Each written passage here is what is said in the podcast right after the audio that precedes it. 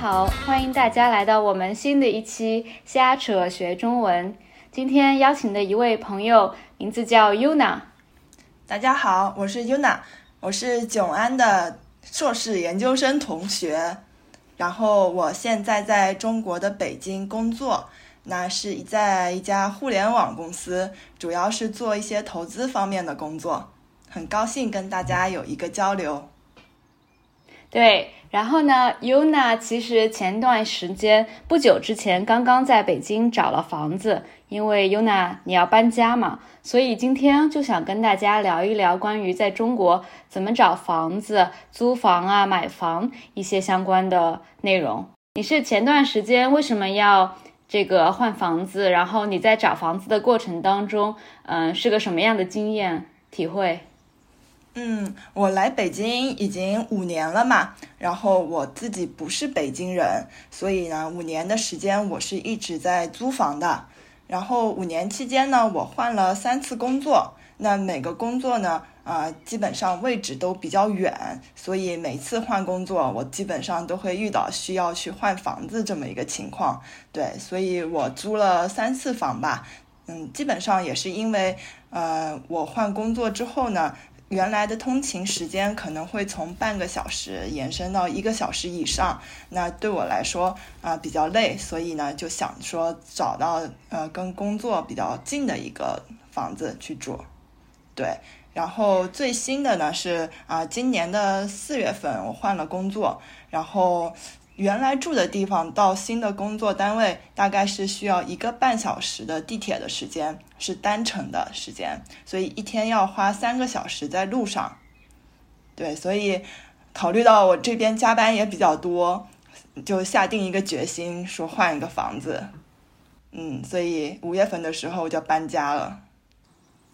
对，所以你这次找的房子是在一个平台叫自如上面找的。因为我在北京的时候呢，当时我也住的是自如的房子，所以也可以给大家介绍一下，在北京有这么好几种，比如说找房子、租房子、租房子的方法。那我觉得自如可能是比较适合年轻人或者适合白领的一种方法，因为对我来说呢，它比较方便，我在自如上面就可以看到已经装修好的。基本上就是有很多家具，然后呢，装修风格也比较统一、比较干净这样的房子。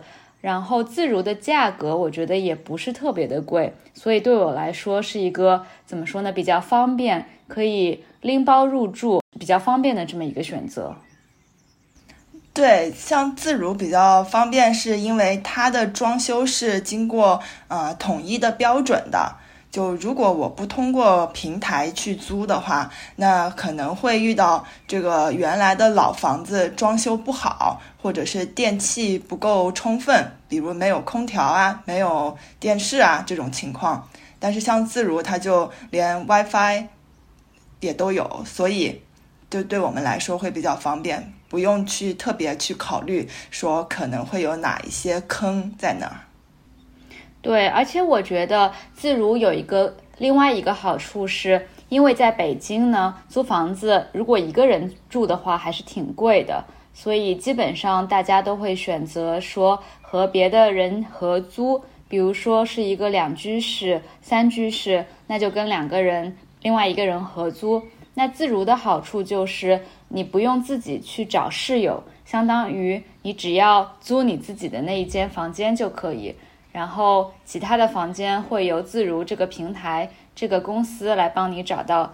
那可能也有不好的地方，就是你的室友都是相当于你不认识的人、陌生人，你就不能够太，就是不能够控制你想和谁住在一起。如果说你自己在外面找房子呢，你可以和你的朋友商量好，说，哎，我们一起搬到这个两居室里面去。对。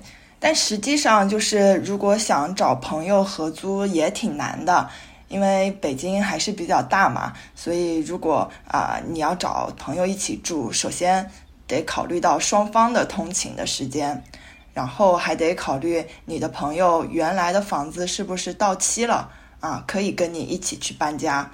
啊，所以很多大部分人都是选择说，嗯，直接在自如上面租一居，然后跟陌生人住，这种情况挺多的。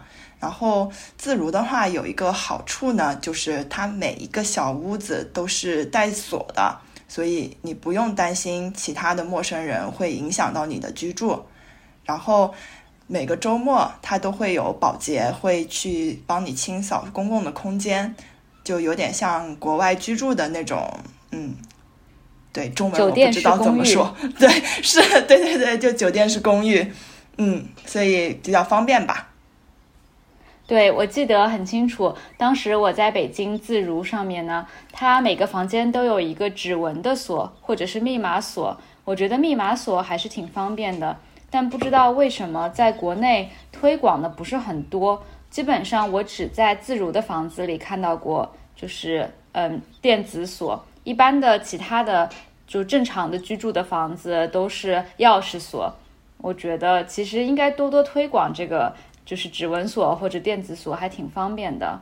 然后呢，当时也有保洁阿姨，就是他们中文里面叫保洁阿姨，其实是打扫卫生的。比如说每周会来两次。然后如果你想要他们多来几次呢，也很方便，只要在自如的这个 APP 上面，呃，要求他们多来一次，就可以直接在 APP 上面付钱。对，是的。国内的话，你提到门锁，基本上现在新房很多也是用指纹锁了，嗯，现在已经开始慢慢在普及了。但是有一些嗯老年人呢，可能会觉得指纹锁并不是特别安全。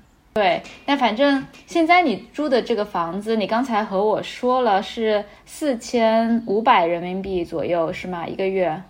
对，四千五百人民币。包含所有的相当于电费、水费、燃气费。哎，你可以跟大家解释一下，比如说在中国租房子的时候，房租里面一般会包括哪一些杂项的费用？嗯，电费、水费、燃气费是不含的，对，这些都不在我的合约里面。那我们一般签合约约定的含的费用呢，是一个是房租，就基础的房租，然后物业费。啊，物业管理费用，然后三个呢是暖气费用，对，这三个基本上是含的。然后对于像自如这种拎包入住的房子，它就会再含一个啊 WiFi 的费用，网络费，对，这个是免费的，以及它定期的保洁也是含在里面的。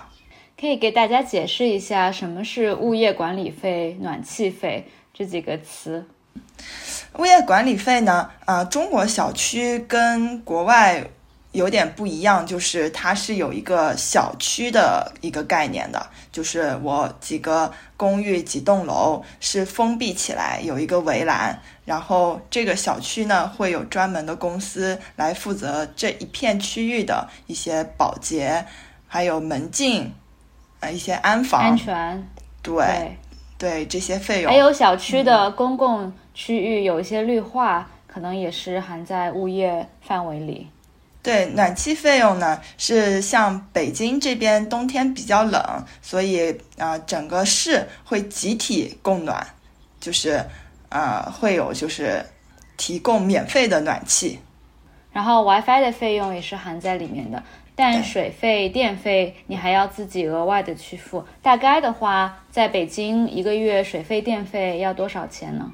嗯，我一般一个月的话，水费是三十块人民币，对，电费的话是不到一百块人民币。我一直有这个印象，就是中国的水费和电费很便宜，相对来说挺便宜的，三十块钱一个月，感觉还是挺便宜的。而且其实我一直都就是没有概念，我每个月付多少钱？为什么呢？因为它现在和我的支付宝是联系在一起的，也就是说，我可以通过我的支付宝信用卡直接每个月自动的去缴费，所以我基本上都不会看到账单，我都不知道我每个月花了多少电费和水费，它自动的就付，嗯，会自动缴费。对，现在就非常方便了。嗯，不像以前的时候，如果电费没有交的话，他有的时候还会给你把电给断了。嗯，然后所以说房租是四千五百人民币，差不多是七百美金吧，对吧？七八百美金。然后你这个房子是多少平方米啊？我是合租的，我跟我朋友合租的一间房，然后我们合租呢，两个人的费用是八千八百人民币，对，差不多九千块钱啊，然后大概是一百平米。OK，你觉得在南京的话，租一个一样的，比如说一百平米，房租会是多少钱？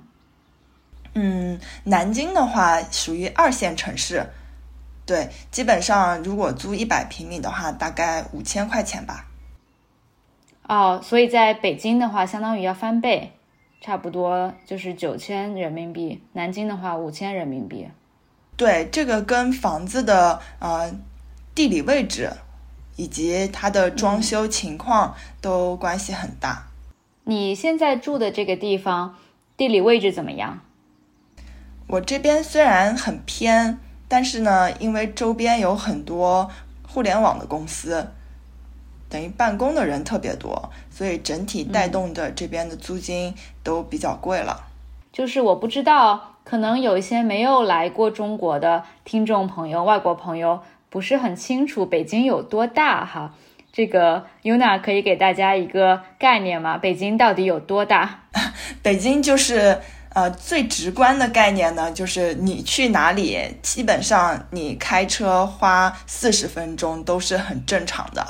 四十分钟，我觉得就已经很快了吧？因为我记得当时呢，北京是这样的，它有它有几个环线，所谓的环线就是，比如说，嗯，它有内，就是上海的话有内环、中环和外环，相当于把整个城市分成了三个圆圈。那在北京的话是数字，从一环、二环、三环、四环、五环、六环，然后六环相当于是北京最外围的一个区域，就是最比较，嗯，对，比较大的北京的范围。一环呢就是北京的市中心，像我记得很清楚，以前呢我工作的地方在东三环，就是东边三环的这个地方，相当于是中间吧。然后我打车从东三环到西五环，可能要一个半小时的时间。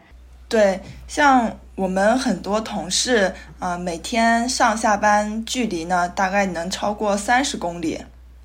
对，有很大一部分比例都是超过三十公里的。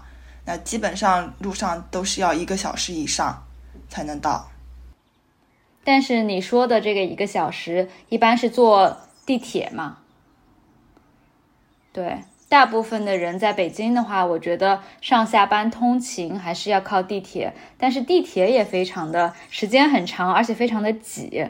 所以说，在北京找房子，我觉得首要的要素可能就是必须要离工作单位比较近。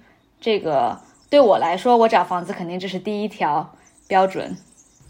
对，因为基本上，嗯，如果你是租房的话。还是因为说考虑到我需要呃通勤时间比较简简短，对，有如果是买房的话，可能考虑的因素就不太一样了。你觉得在北京，比如说一环、二环或者最贵的地方租房子可能要多少钱？嗯，最贵的地方，比如说像啊，在我们 CBD 那边，就是国贸啊。北京的国贸那边，如果租房的话，一个人起码要八千块钱。一个人八千，对，那就是一千三百、一千四百美金的样子。嗯，但是租房的价格其实和买房的价格比起来还算是便宜的，因为买房的话就是根本没办法想，一套房子一百平米吧，在国贸这边，你觉得要多少钱？嗯，国贸基本上是十万一平米，一百平的话就是一千万啊。一千万就是 ten million 人民币，这个换算成美金，two million one million dollar。是的，真的。这个这几年的房价怎么样？我其实一直都没怎么关心过这个中国的楼市哈，楼市就是买房子卖房子的这个市场。这几年，你有关心过吗？嗯，北京现在房价就是比较稳定，嗯，基本上没有什么太大的波动，也主要是因为的确北京现在房价太贵了，所以政府就担心啊，别房价越来越贵，然后大家都买不起房子，所以呢，就呃有一个比较稳定的调控的政策在这边。对我刚刚正好想问你。因为政府，我知道政府出了很多的政策来调控所谓的调控中国的房市楼市，比如说，好像在上海是必须要有上海户口才能买一套房子，还是两套房子？这个你比较了解，可以跟大家解释一下中国是怎么用政策来这个调控楼市的吗？啊，这个就得回到中国的户籍制度。就中国有一个制度，之前我们和大家听众介绍过一点儿，好的好的，简单的解释一下吧。可能对，就是，哎呀，可能你们能介绍的更清楚一点。对，户籍制度简单来说呢，就是啊，你需要一个你的归属的地方，比如说我是北京人，我的户口就在北京，我就会享受北京的一些福利和政策待遇。比如说教育、医疗，对，以及买房。那买房的话呢，啊，就提到刚刚的这个户口。就如果你是要在北京买房的话，那么你有两种选择。一种呢是你在北京工作了五年，那你是可以买房的。但你买完房子之后呢，你的孩子就是不能在北京这个房子享受周边的一些待遇。比如说像像上学，对，他是上不了的。那另外一种呢，就是你要拿到北京的户口，然后你去买房。对，这样子的话，你等于说是能享受全套的北京的资源了。嗯，但是像北京户口呢，就是给外地人发的就非常少。那如果你是北京户口的话，有没有政策来限制说你只能买一套房子、两套房子之类的？嗯，是你可以去买第二套房子，但是你在买第二套房子的时候，基本上不能贷款。嗯，你就必须全款买，但这样的话对大部分来说压力还是比较大的。因为我理解。就是政策，它的目的是希望大家，就是怎么说呢？刚性需求，基于刚性需求来买房子。那刚性需求的意思就是你的，你对买房子这件事情的需求原因是刚性的，也就是你需要住这个房子。如果不是刚性呢？它的反义词就是你是投机行为。什么叫投机行为呢？就是你买房子是为了等待这个房子作为你的资产财产，它今后涨价了，你再把它卖掉。所以说，相当于宏观调控的政策就是要嗯阻止房市的投机行为，对吧？对，他目的是把这个投机行为呃尽量减少，因为之前北京房子的确涨得非常快。像他们老北京，就是零八年，也就十年之前买的房子，很多已经涨了七八倍，对，所以这个房价涨的是很快的，导致了呢，很多人都觉得房价会一直涨，所以就把钱都投入到这个房子里面来，就有点像现在的比特币，就这种感觉，就大家是。对，目的并不是说我真的是需要住，而是希望能通过买房这件事情来赚一笔。这个和以前的股票呀、什么郁金香泡沫呀都是一样的，就是当你买一样东西，你的目的其实是为了之后再把它卖掉。这种投资的行为就在中文里面叫投机，就是 speculative。那 Yuna，我问你最后一个问题哈，你有没有考虑在北京买房子呢？嗯，我有考虑买房，但是真的太贵了，所以非常谨慎。嗯，你买房子的话也是肯定要贷款，对吧？对，会贷款，因为相对来说贷款还是比较划算的。嗯，因为现在贷款利率不算特别高，大概百分之五一年。对，但是像北京这边的通胀呢，啊，也其实也按照百分之三这样速度去涨，嗯，所以贷款其实是比较划算。